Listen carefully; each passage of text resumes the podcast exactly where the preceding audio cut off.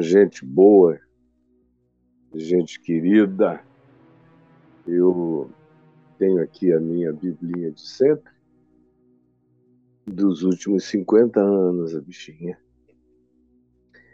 E é um, um casamento da, da minha vida com essa Bíblia, especialmente que ainda tem anotações da minha mãezinha quando ela me deu. E o resto fui eu que sujei mesmo, com milhares de pregações e de notinhas. E ela está aqui.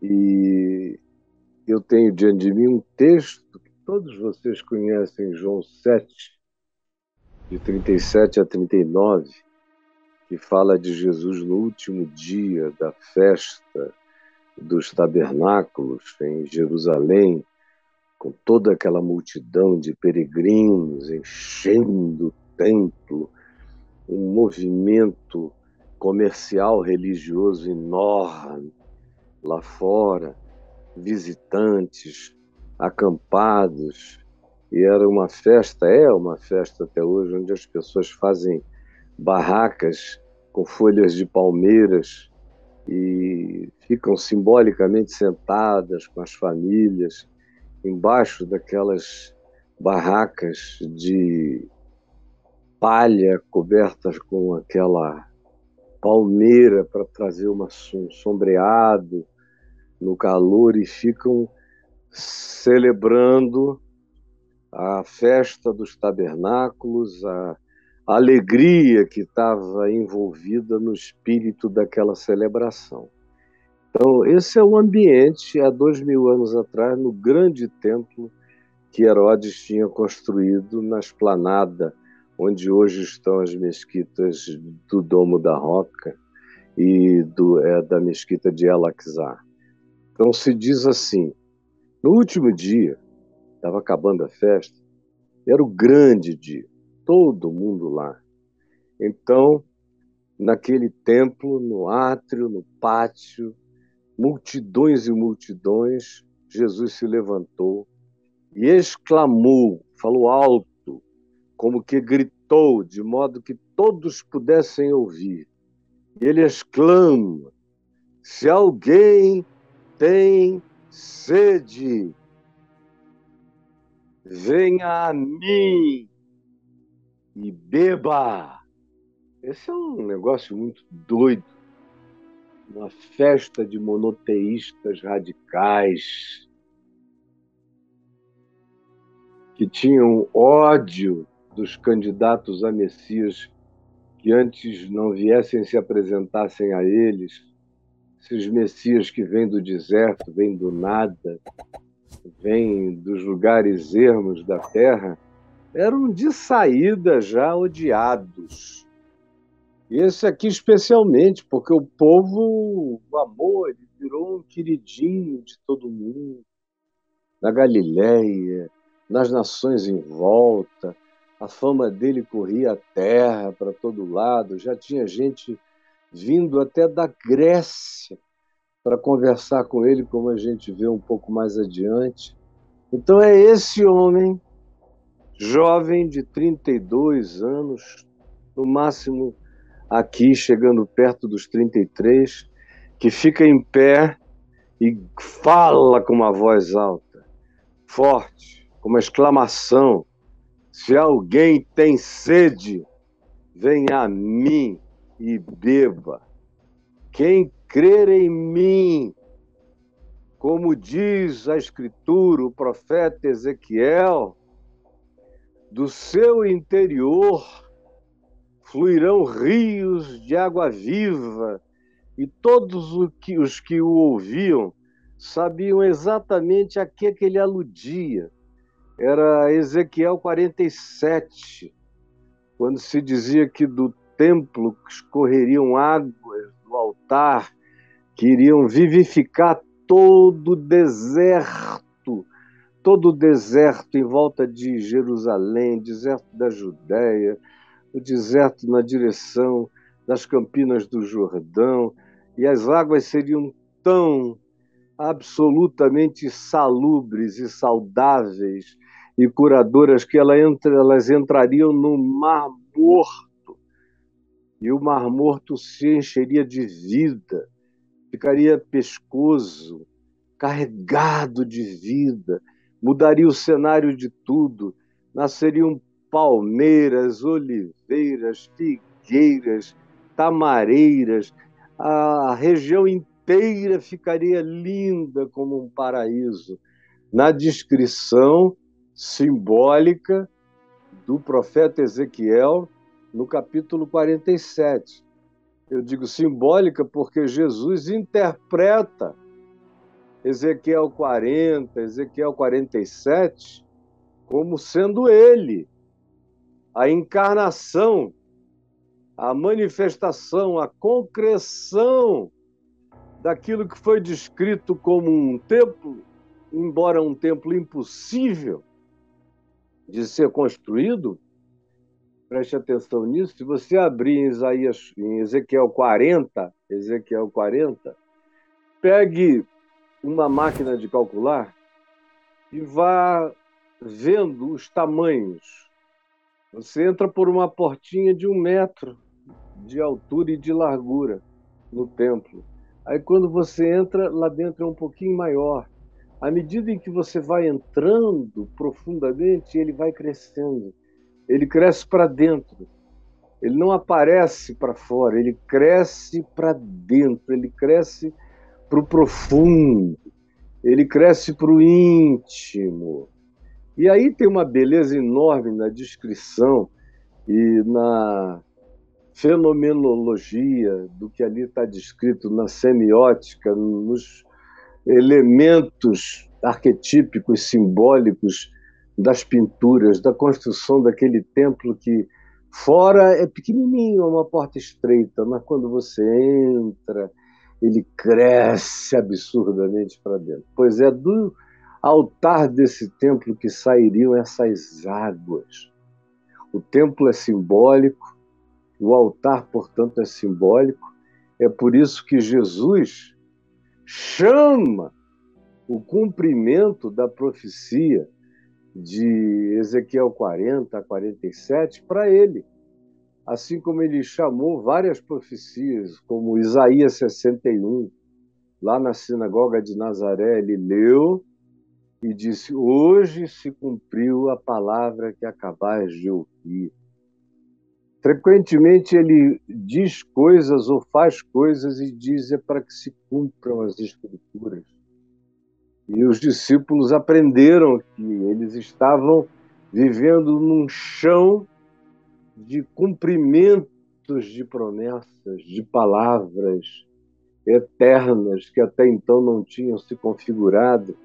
E ele diz: Quem crer em mim, como diz Ezequiel 47, do seu interior, do altar do ser, do altar do coração, do altar da alma, da mente, da adoração, da transcendência, da sublimação do espírito, do seu espírito, do seu interior, fluirão como aquelas águas que eu mostrei hoje aqui no início do nosso programa, aquele guicho poderoso, do seu interior fluirão rios, rios de água viva. Isto ele disse com respeito ao Espírito Santo que haviam de receber os que nele crescem. Pois o Espírito Santo, até aquele momento, não tinha sido ainda dado, porque Jesus não tinha sido ainda glorificado, o que significa morto, ressuscitado, levado aos céus e se assentado à destra do trono do poder invisível nas alturas sobre todos os principados, potestades, universos, dimensões, camadas de existência sobre tudo e sobre todos. Foi Jesus que disse: Eis que todo o poder me foi dado nos céus, que são essas camadas e camadas e camadas e camadas de universos, de multiversos, de existências, de dimensões em todos os céus e aqui na Terra, na história, entre vocês, onde vocês enxergam as coisas, eu recebi esse poder. E aqui ele está dizendo: quem quiser, quem quiser virar, mesmo no deserto, conforme a imagem que o Braulio já mostrou aí, quem quiser virar um esguicho, e olha a força do esguicho, olha o som.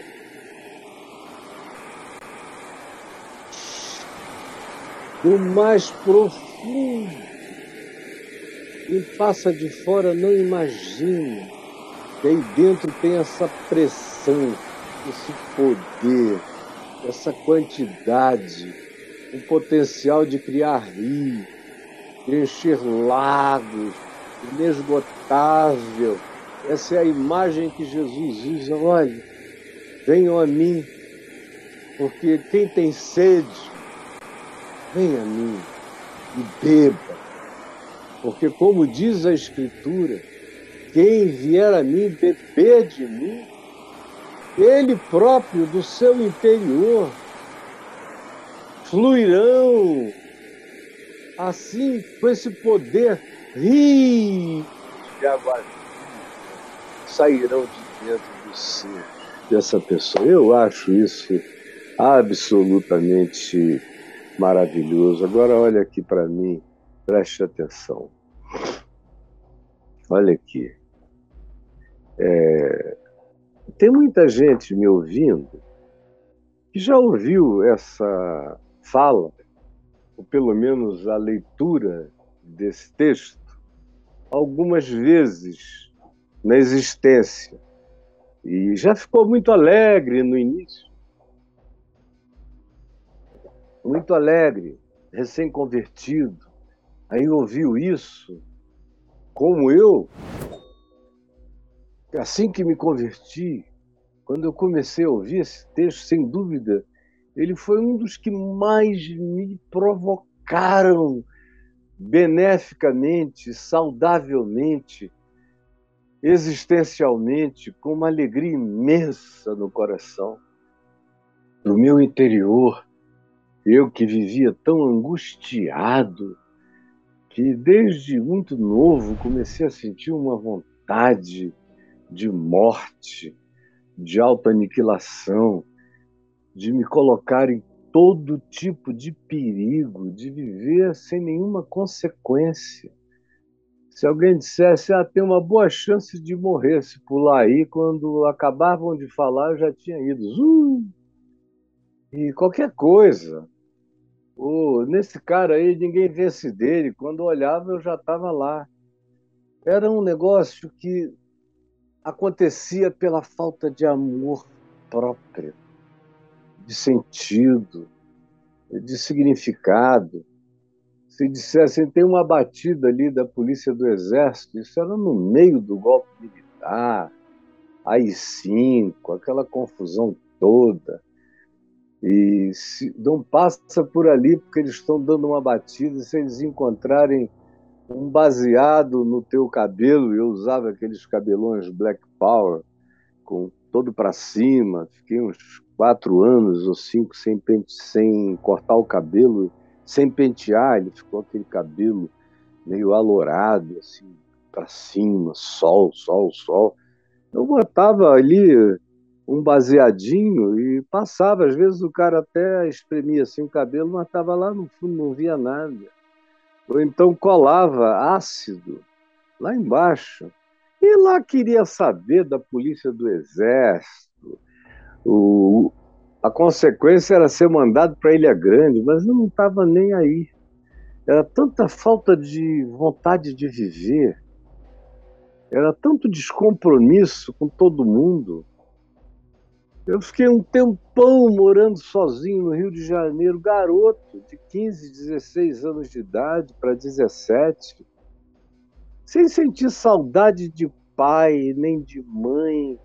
É, teve um dia no meio daquela confusão que um amigo veio para mim e disse: Olha, eu estou indo até a tua terra, Manaus, com a minha família. Você quer que eu leve algum bilhete para os seus pais? Você não fala com eles há muito tempo? Eu falei: há muito tempo. Eles só sabem que eu estou vivo porque eu, às vezes, vou na casa de um irmão do meu pai aqui fazer um rango lá. Ele tem, tinha duas filhas muito lindas, umas primas que eu achava gostosas. Então eu vou lá. Mas falo com eles há muito tempo. Aí ele falou: pega esse guardanapo e escreve. Eu me lembro que eu botei o papel em cima de um carro, me deram lá uma canetinha esferográfica, alguma coisa do gênero. Eu escrevi: pai, mãe, estou vivo, não se preocupem, tchau. Mandei. E pronto.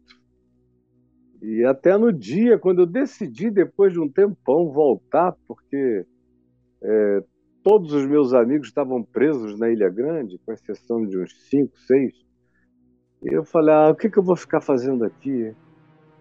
Foi ficando ruim, que antes era um paraíso, anos dourados, foi ficando horroroso.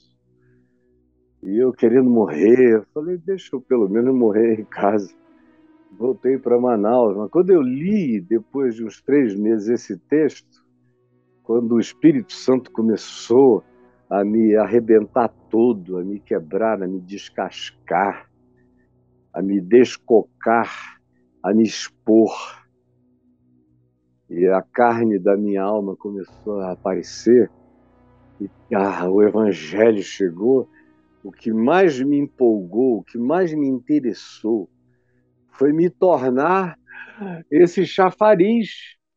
Eu queria ser um chafariz de vida. Ah, de água viva. Para mim era a imagem mais legal, mais bonita. Todas essas imagens de água samaritana. Eu vou te dar da água da vida se você vier a mim, se você crer em mim, nunca mais você terá sede. O meu problema era a sede, era uma insatisfação, uma volúpia de vida sempre frustrada, nunca realizada.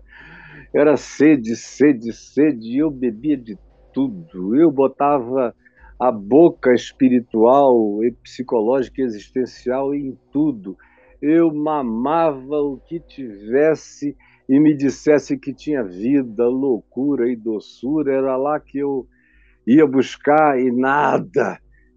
Quando eu conheci essa imagem, eu falei: eu quero, eu quero. Aí alguém veio para mim e me disse: mas olha, aqui está escrito. Isso ele disse com respeito ao Espírito Santo que haviam de receber os que nele crescem. Você já falou em outras línguas? porque os meus amigos eram todos pentecostais. Aí eu falei: não, eu só falo português. Mas não falou em outras línguas? Eu falei: eu conheço tudo sobre essas outras línguas, desde criança. Vocês não estão me contando nada novo. Quando eu tinha 13 anos, eu vi a minha irmãzinha de 3 para 4 anos falar em línguas fluente, eloquente e sublimemente durante horas e horas e horas, com a mãozinha assim para cima e chorando, só lágrimas de adulto, sem gemido, só sublimidade. E eu vi, embora eu conhecesse essa manifestação na vida de tanta gente, que eu achava todo mundo fajuto ali, eu vi que isso era verdade quando era verdade. E eu falei: no dia, se eu tiver que falar numa língua dessa, vai ser assim como a minha irmã, como uma criança. Vai ser de verdade. Sem sugestão de ninguém. E eu, logo, logo, estudando a Escritura, vi que aquela história de falar em línguas, como sinal do batismo como Espírito Santo, que era uma segunda bênção, já no primeiro ano de convertido, eu vi que aquilo era uma furada, que não tinha nada a ver com o ensino do Novo Testamento, e eu mesmo, com todos os auxílios dos melhores estudiosos bíblicos, eu construí a minha linha de raciocínio e comecei a ensinar o que está no meu livro até hoje, no livro Espírito Santo, Deus que vive em nós, cujas aulas daquele livro eu comecei a dar quando eu ainda era pastor em Manaus, nos anos 70, e não tenho nada a mudar é naquilo que eu creio. E aí eu vi que o dom de línguas era só mais um dom, mas que nem todos tinham que falar em outras línguas. Por acaso eu vim até a falar depois, mas sem procurar, sem buscar.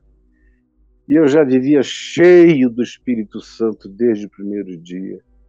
E o meu coração estava tomado de alegria, alegria, alegria, que me fazia sair à rua e às vezes encontrar pessoas que antes até me odiavam ou tinham medo de mim ou eram desconfiados e eu os abordava, pedia perdão por não ter sido justo nem humano com eles. Os caras ficavam assustados e eu começava a falar que Jesus tinha feito na minha vida.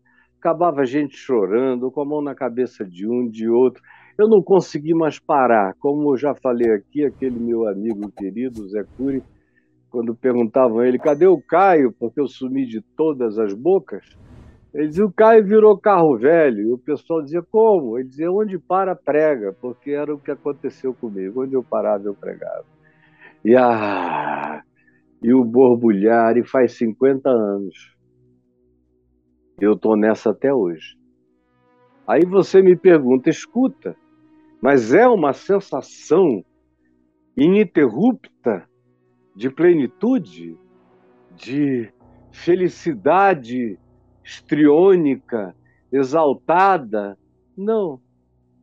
Não é o extremo da bipolaridade alegre, não é uma vida estável, mas que carrega dentro de si, carrega dentro de si um aquífero presente. Você abre a boca tanto para você mesmo. Eu bebo dessa água quando eu a confesso, quando eu a glorifico, quando eu dou razão a ela quando eu a identifico como o sentido, a causa, a razão da minha vida, da minha felicidade, da minha estabilidade, eu mesmo bebo dela sozinho.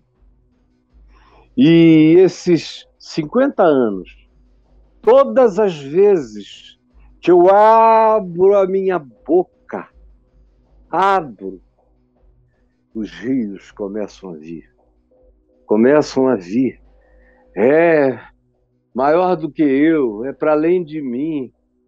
Esse templo que eu sou cresceu para dentro, ganhou profundidades inimagináveis em mim, todo dia cresce mais e aumenta e fica mais bonito. Leia Ezequiel 40 as decorações, a integralidade da espiritualidade pintada nas paredes do templo, querubins, tanto quanto palmeiras, as dimensões das camadas mais elevadas da criação, como os querubins, seres de outra dimensão, de outra civilização, de outra energia, de outro significado, de outro propósito, de outro serviço ao mesmo tempo que a maior expressão do Oriente Médio de vida vegetal, que são as palmeiras, as tâmaras, templo todo decorado com querubins e com palmeiras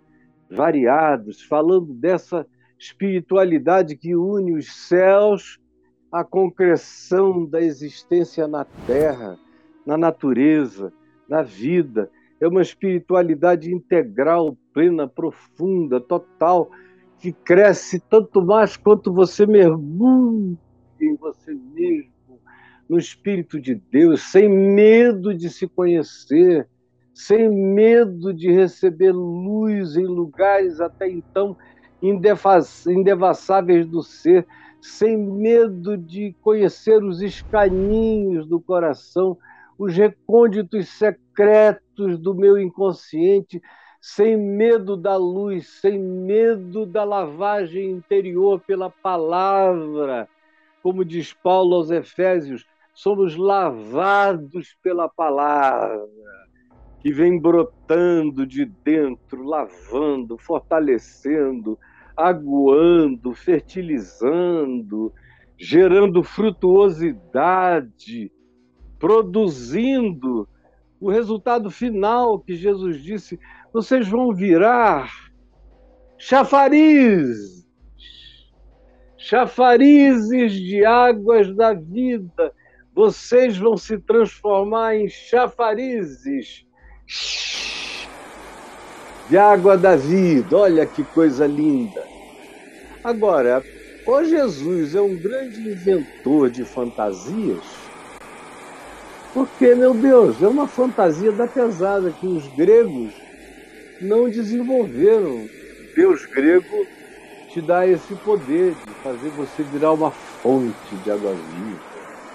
Ninguém, nem um Deus asteca, nem um Deus egípcio, nem um Deus celta, nem um Deus saxão, nem um Deus de nenhuma grande cultura ou civilização passada nem um Deus pré-diluviano. Ninguém, ninguém. Agora, esse chega e diz: se você crê em mim, do seu interior vão fluir esses mananciais inesgotáveis. Você vai envelhecer lindo, cheio de vida, cheio de força cheio de poder para viver mesmo no deserto. A vida pode estar horrível à sua volta, prestou atenção? Me compreendeu? Tudo pode estar ermo à sua volta, como as coisas andam ermas hoje, aqui, à nossa volta.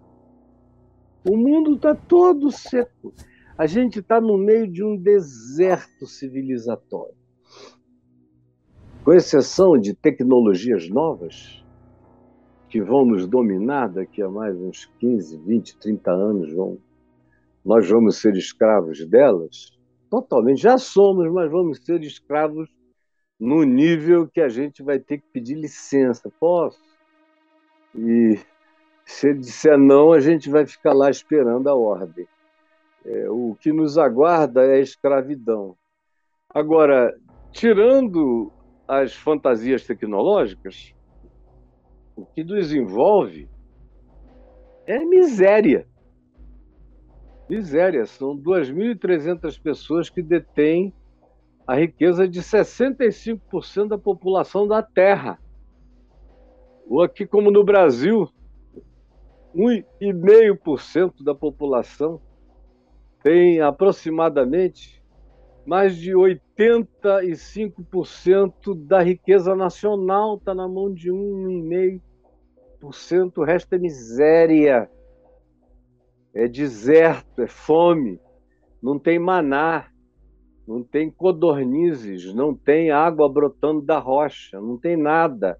É fome, é sede, é doença, é fila, é espera, é morte na impotência é ódio, é raiva, é essa vontade de matar, porque ninguém olha para mim, ninguém cuida de mim, ninguém tem atenção só porque eu sou preto, sou pobre, não tenho dente, ou sou feio, ou meu cabelo é estranho, ou eu me visto mal, ou eu não consigo me lavar à altura, ou eu não estou cheirando bem, então eu me torno uma pessoa invisível, desprezada, rejeitada, e não precisa chegar a tanto.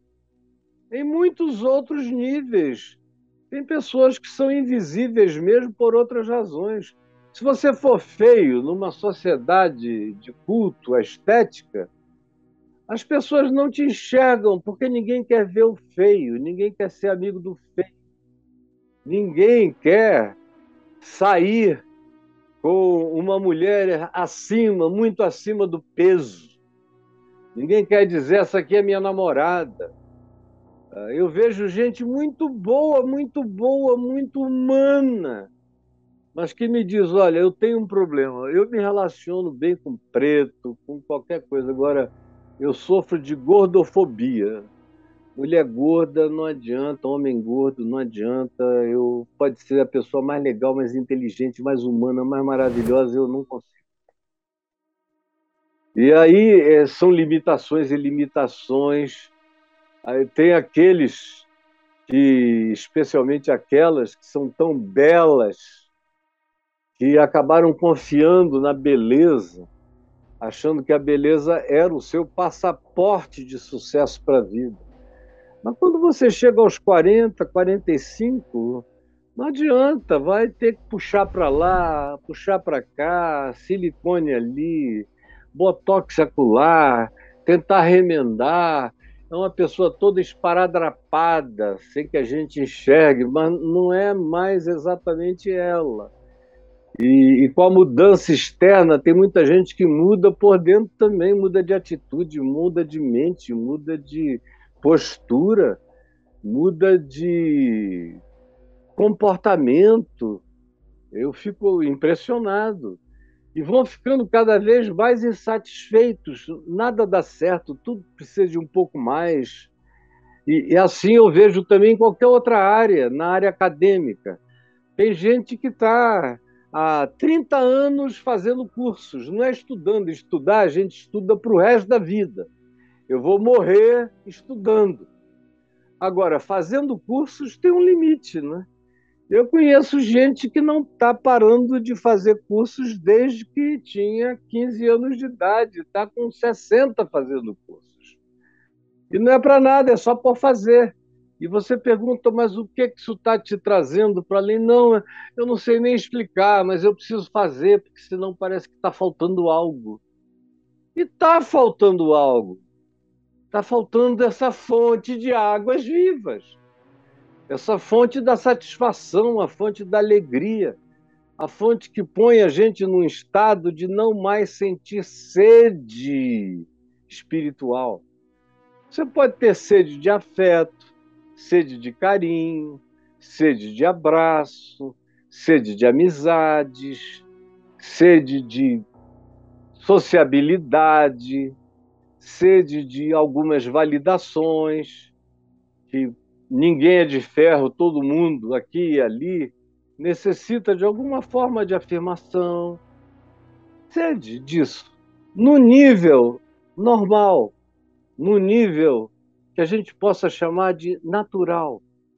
Agora, quando isso também se exacerba, se transforma num algoz, num carrasco infernal, num demônio de angústia, de insatisfação, numa sede, uma vontade já não mais de beber. A pessoa cai na, na realidade do cinismo. E aí diz: não tem água que satisfaça, tudo isso é mentira, tudo é mentira. Não tem água pura. Não tem água pura. Só tem coca. Coca-Cola religiosa, não tem água pura. Água. Só tem coca da religião. Não é enganada, mas não é exatamente o que satisfaz a sede.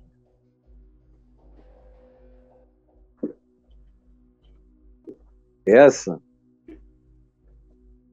Jesus disse: quem quiser, venha a mim e beba e vai solucionar não só a angústia existencial, mas vai também um chafariz existencial no mundo.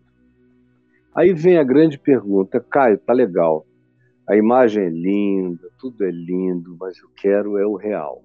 O que, é que eu faço? Eu só posso te dizer o que aconteceu comigo.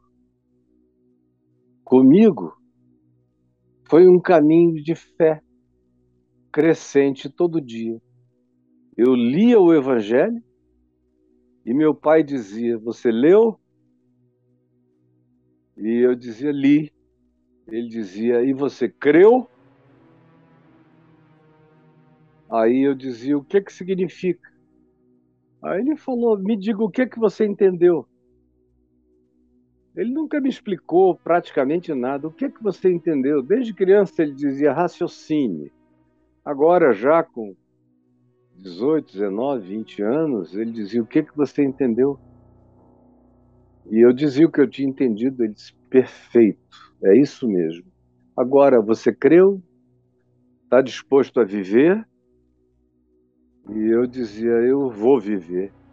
Ele disse: Então é agora, começa agora. E aí fazia uma oração: Senhor, ajuda meu filho a botar em prática, a crer. E foi ele que me ensinou que a gente não anda pela emoção, nem pela sensação, nem pela afeição. A gente anda pela fé, e a fé é escolha, a fé é decisão, a fé é entrega, a fé é uma certeza que se abandona na plataforma da promessa e descansa nela. Desde o primeiro dia, quando vinham aqueles irmãozinhos e diziam, irmão Caio, é preciso sentir a presença de Deus. Ele dizia: Não, meu filho, Deus não é para ser sentido. Quando a gente sente, é um bônus. Deus é para ser crido. Ele é invisível, inacessível, habita luz inacessível. Está para além da gente. Só a fé gera esse acesso. Só a fé, que é a certeza das coisas que se esperam e a firme convicção de fatos que se não veem. É pela fé que a gente anda. E eu aprendi. E quanto mais eu cria, sem me preocupar em sentir nada, mais as coisas aconteciam até com sensações que eu não estava buscando, mas que eclodiam. Eclodiam em alegria, eclodiam em firmeza, e ele me botou no fogo desde o primeiro dia. Eu já me converti expulsando demônios. Ontem eu estava lembrando para Adriana que uma das minhas, não foi a minha primeira, logo recém-convertido, papai disse: Pode ir, meu filho, mandar sair em nome de Jesus, porque sai. e eu fui. E pronto, cheguei lá e oito homens segurando uma mulher, eu falei, podem largá-la. Aí ela correu para cima de mim, eu corri para cima dela e disse, sai em nome de Jesus. Ela caiu, parecia que eu tinha dado-lhe uma direta. Caiu lá, estribuchando, eu fui, botei a mão na cabeça dela, expulsei o demônio e eu estava recém-convertido. Logo depois eu tive vários outros casos e uns três meses depois eu estava jejuando já há três dias, ia saindo para pregar num culto. Quando eu desci para a garagem da nossa casa, na rua Urucará com a rua Tefé, na Cachoeirinho, vinha entrando um carro, um Opala de um amigo nosso, trazendo um irmão dele que estava absolutamente endemoninhado, como até aquele dia eu nunca tinha visto nada igual. E esse cara era um homem forte, parrudo, veio assim na minha direção, todo sarado. Eu também estava todo saradinho, todo preparado para o que desse, para o que viesse do ponto de vista humano. Eu não, eu não fiquei com medo do homem, Humanamente falando, o vento que soprava lá soprava cá também, e espiritualmente o que soprava de mim era mais forte ainda. E ele veio, foi a primeira vez que eu vi uma pessoa levitar. É chocante, você novinho na fé, podia ter treinado o que eu tivesse treinado com os Grace, com o Hollis, com o Reison, com o Carson, com o Arthur Vigílio Neto. Não tinha jiu-jitsu para dar conta daquilo ali. O cara veio, ficou na minha frente, se jogou para trás no capô do carro, da máquina, do Opala, e a cabeça dele aqui em pé, e o calcanhar levantava o calcanhar que ficava no alto, mais alto que a cabeça dele. E depois o calcanhar batia no chão e a cabeça subia, e ele ficou assim, como se tivesse uma gangorra prendendo bem no meio do corpo e ele gangorrando para lá e para cá no invisível. E eu olhei aquilo e falei: sai em nome de Jesus. E aí tiraram a gangorra, o cara caiu no, chão, era um instinto meu naquela época, eu já ia com o joelho na barriga. Aí eu tinha que me controlar, dizendo: Isso aqui não é carne nem é sangue, é pelo poder do Espírito Santo. Sai dele em nome de Jesus. E o homem ficou livre. E eu fui jogando, sendo jogado no fogo. E quanto mais eu praticava, mais alegria. Ou às vezes a gente ia para os hospitais, pessoas desenganadas. E eu dizia: Ora, pai, por essa pessoa e dizer: Não, eu quero que você ore, porque eu quero que você veja como tanto faz. Se sou eu ou se é você que ore, você crê? E eu dizia: Eu creio. Ele disse: Então ore, porque a sua alegria será completa, é o que Jesus ensina. Peçam e vocês vão receber, e a sua alegria será completa. E eu orava, e aí começavam a vir os sinais de cura, de recuperação. Às vezes era um comatoso que chorava, era alguém que estava em estado de hibernação há meses, que mexia a mão, começava a querer abrir os olhos, era um choque. E a gente continuava, daqui a pouco a pessoa regalava o olho, e eu ia me enchendo de alegria. Ele dizia, viu?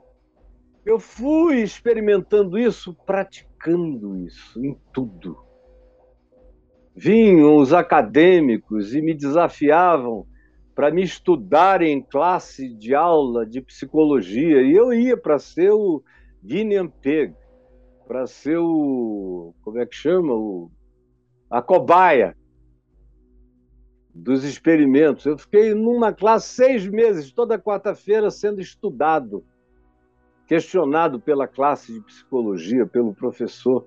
No final, eu batizei quase todo mundo da classe, inclusive o professor, que era um major do exército, muito culto e bonito, um moreno dos olhos verdes, muito lindo.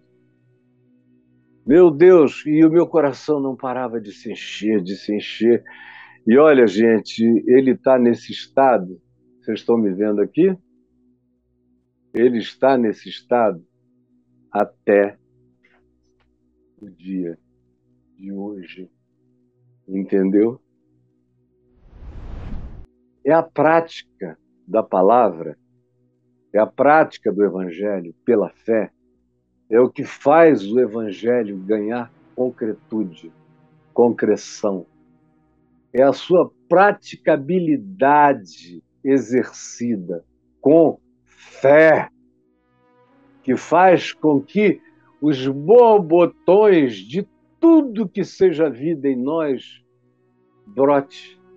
Agora, se você fica aí deitado, dorme para um lado, vira para o outro, me ouve, não faz nada, não pratica nada, me ouve aqui, chega ali, xinga todo mundo, briga, se zanga, ah, odeia, ou então eu digo uma coisa que você não gostou, você já fica com raiva, vai embora, nunca baste osso, não sei o que e tal.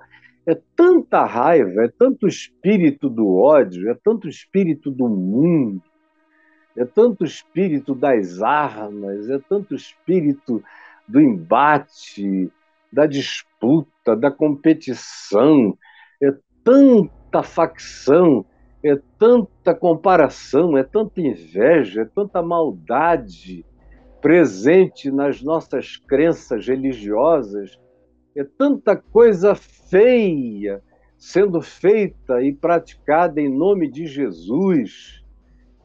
Tanta insanidade ungida em nome de Jesus, como se a loucura que se ungisse com óleo se transformasse em virtude e não apenas em fanatismo, pior ainda. Como eu vi outro dia uma menina que eu conheci novinha, uma cantora gospel bonita, morena. Eu gostava muito dela quando eu ia lá na Rádio Shaddai. Ela, novinha, menina, me tratava com um amor, um desvelo, meu reverendo, para lá e para cá. Ela continuou uma mulher bonita. Hoje ela deve estar aí com seus 50 anos, provavelmente, e deve ser casada, deve ter filhos, talvez até netos, mas está bem preservada. Ontem eu vi uma imagem dela corpo e rosto belos ainda, mas me deu uma tristeza, porque ela já foi uma menina piedosa, boa, mas agora ela virou aquela pentecona, aquela senhora cheia de autoridade. Então eu olhei, eu vi, falei: ah, quer saber? Eu vou em casa resolver essa história. Voltei com o meu pote, com o meu pote de óleo ungido. Aí o povo. Ah! Aí fui lá e derramei meu óleo ungido na cabeça. Falei: esse óleo aqui ninguém aguenta, é um óleo ungido. Está sendo consagrado há muitos anos. Parece que que é o tempo em que o negócio fica ali, em consagração, que dá poder a ele, como se fosse um remédio da farmácia. É tudo muito doido, muito maluco. Eu olhei e falei, meu Deus, tão bonitinha que ela ficou ainda, mas tão estragada, tão feia, tão pobre de espírito, tão tosca, tão fanática, tão burra Tadinho. E eu vejo muitos de vocês que não foram a lugar nenhum, que andaram para trás.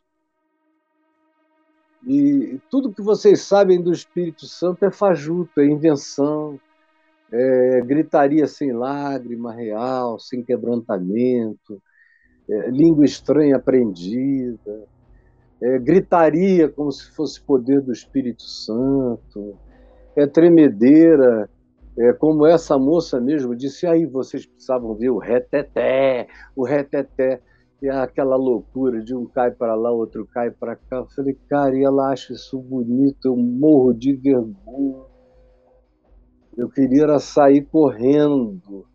Paulo também, porque Paulo diz em 1 Coríntios 14, se no culto de vocês um pula para um lado, outro para o outro, um grita, tem gente até que grita, maldito seja Jesus todo mundo fala em línguas que ninguém compreende, profecias translocadas, todo mundo gritando um contra o outro, sobre o outro, e é aquela confusão, uma verdadeira Babel, Paulo diz. Se alguém passar aí e olhar para dentro, o que, é que ele vai pensar? Senão que vocês são todos loucos. Quem diz isso é Paulo, não sou eu. Que vocês são todos loucos. Agora eu digo, citando Paulo, a mesma coisa e o louco sou eu. Agora, há uma coisa, uma diferença. As fontes de água viva estão brotando, jorrando em mim há 50 anos. E aí em você? Em você? Durou o quê? É igual paixão. Paixão é química ela dura no mínimo de um ano, um ano e quatro meses, até no máximo quatro anos e meio, estourando cinco anos. Quando o cérebro não aguenta mais de tanta overdose química e o próprio cérebro vai diminuindo o excitamento e a pessoa tem que aprender a viver com equilíbrio, porque o cérebro não aguenta aquele excitamento. Excitamento demais adoece, causa estrionismo, histeria, produz desequilíbrio, coloca você num pináculo de uma bipolaridade positiva, mas que terá as suas quedas depressivas horrorosas, porque ninguém suporta viver nesse estado de excitamento fanatizado constante. A vida normal, a vida com Deus é pela fé. É pela fé. Hoje eu já tive uns dois, três arrepios aqui falando, mas isso aí para mim e nada é a mesma coisa. O que importa é que eu estou aqui, ó, te falando. E olha o meu rosto como está feliz. Eu não estou inventando nada, é só uma cara natural. É a mesma cara com a qual eu vivo o dia inteiro com os meus filhos, minha mulher, meus netos, meus amigos é essa cara aqui. Se ela é feia, é feia. Se ela é bonitinha, é bonitinha. Mas é uma só e é feliz. É cheia de felicidade. E louvado seja Deus por isso. Agora, você tem que praticar. Cada mandamento, pratique. Jesus disse: perdoe, perdoe.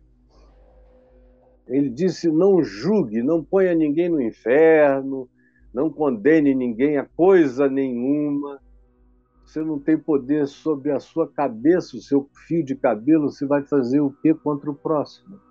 Só ore por ele se você não concorda, mas não o mande para o inferno.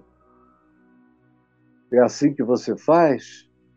Eu vejo muita gente que não obedece. Jesus disse: não julguem. O cara vai, julga, julga, julga, julga, julga. Depois vai ficando doente de alma, porque quem julga o tempo todo é julgado e aí adoece.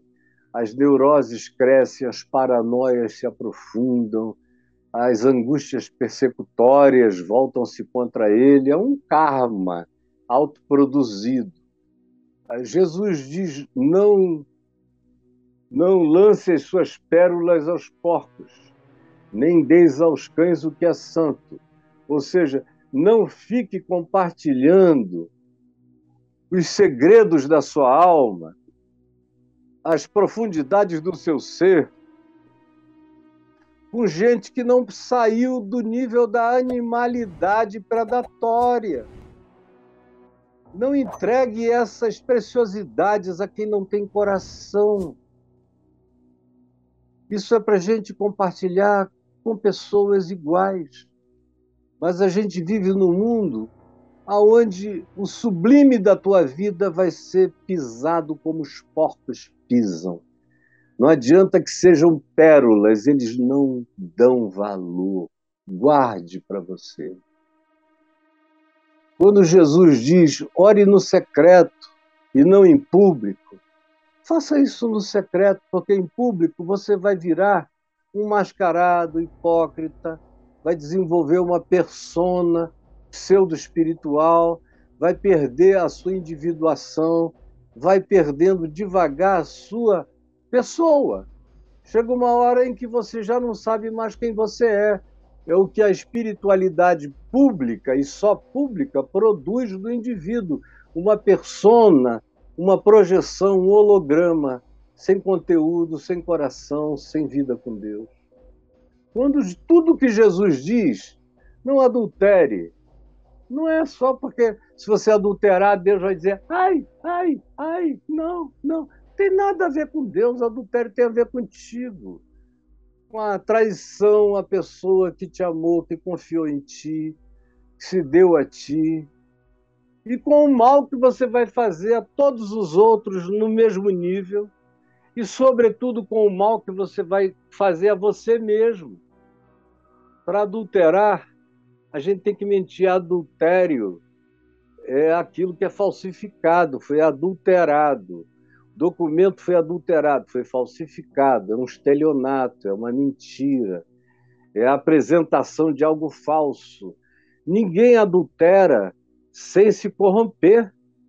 Ninguém adultera sem mentir, mentir, mentir. Ninguém adultera sem estragar o caráter. Ninguém adultera sem esfacelar princípios. Ninguém adultera sem desenvolver uma dualidade, um mundo paralelo, uma esquizofrenia inicial. Ninguém adultera e ninguém prossegue nisso sem ficar doente, sem perder a emoção, o carinho, a sensibilidade, sem se enrijecer, sem se endurecer, perdendo a ternura. Eu sei como é isso de ver na vida de milhares e de sentir na minha própria carne. Eu sei o que é isso. E sei que o mandamento é bom, santo e justo, e que o objetivo dele é me preservar inteiro, saudável.